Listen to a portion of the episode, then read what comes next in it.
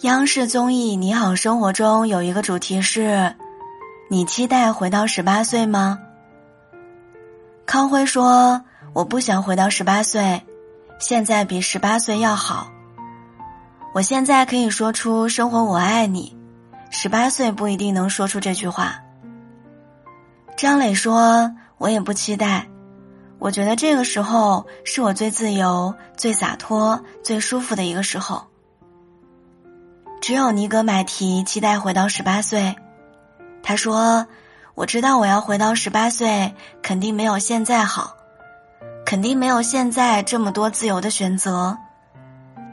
但是我向往那个时候，我对未来未知的那种感觉。我知道我回不去，但是我想回去看一眼。我们被工作 KPI、地铁的人流。”还有房租账单催着一直向前跑，不敢停下来。猛然一想，十八岁虽然才过去几年而已，但是好像已经是上个世纪的事情了。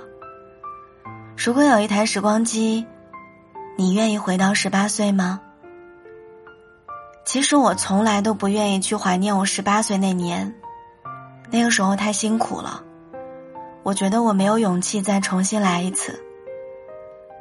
十八岁的时候，没有友情，没有爱情，就连亲情都支离破碎。我一直怀疑爸妈结婚只是为了传宗接代。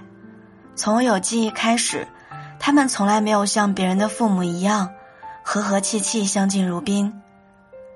他们会在凌晨吵架、摔东西，摔坏的东西就用爷爷奶奶给我的零花钱去买新的。我那个时候一直留着厚重的刘海，低头走路，很少跟别人对视，因为我怕别人知道宿舍窗台上那双变形发白的帆布鞋的主人是我。我努力的活到了二十六岁，努力给自己买了几双贵一点的鞋，努力交到了几个朋友。十八岁对我人生最大的意义就是提醒我要努力。要一刻不停的向前走。看哆啦 A 梦的时候，我真的很羡慕他们的时光机，我真的很想回到过去，像其他人一样，清清爽爽、干干净净的度过自己的十八岁。为了庆祝神圣的十八岁，为了庆祝我终于脱离父母的管控，我的耳朵上面打了好几个耳洞，学着喝酒、打游戏，夜不归宿。甚至为了证明真心，我和初恋闹得死去活来。有时候我会想，如果我能回到那年，我一定善待自己的十八岁，和爸妈好好相处，多读点书，交一个好朋友，好好对待那个男孩儿。我朋友说，他也从来没有想到要回到十八岁。十八岁的时候，并没有发生什么惊天地泣鬼神的事儿，现在也没有。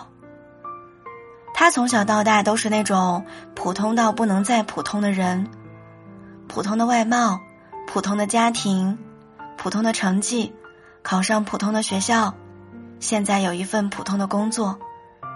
他说：“我从来没有觉得可惜或者遗憾，反而很享受我现在的生活状态。”月初的时候犒劳自己几顿大餐，月底就在家里面做饭。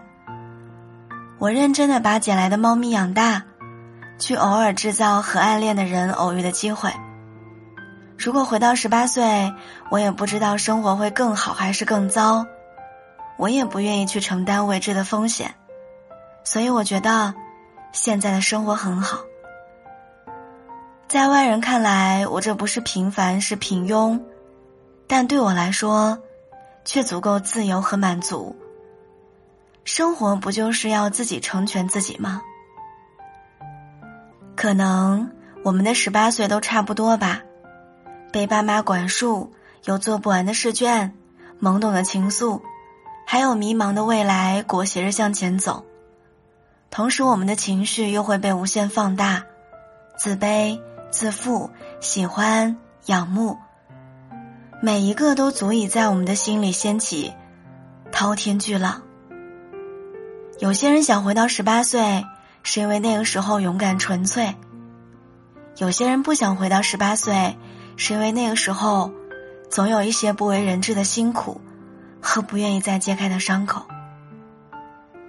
但事实上，我们是没有办法回到过去的，所以也没有办法告诉十八岁的自己究竟怎么做，之后的人生才不会有遗憾。就像康辉说的：“你可能正迷茫于要成为一个怎样的我，而我也会遗憾于我应该在当初做更多的事情，成就一个更好的你。与其怀念过去，惦记遗憾。”不如用那些来监督自己，做好接下来的每一个选择。亲爱的，如果可以，你想回到十八岁吗？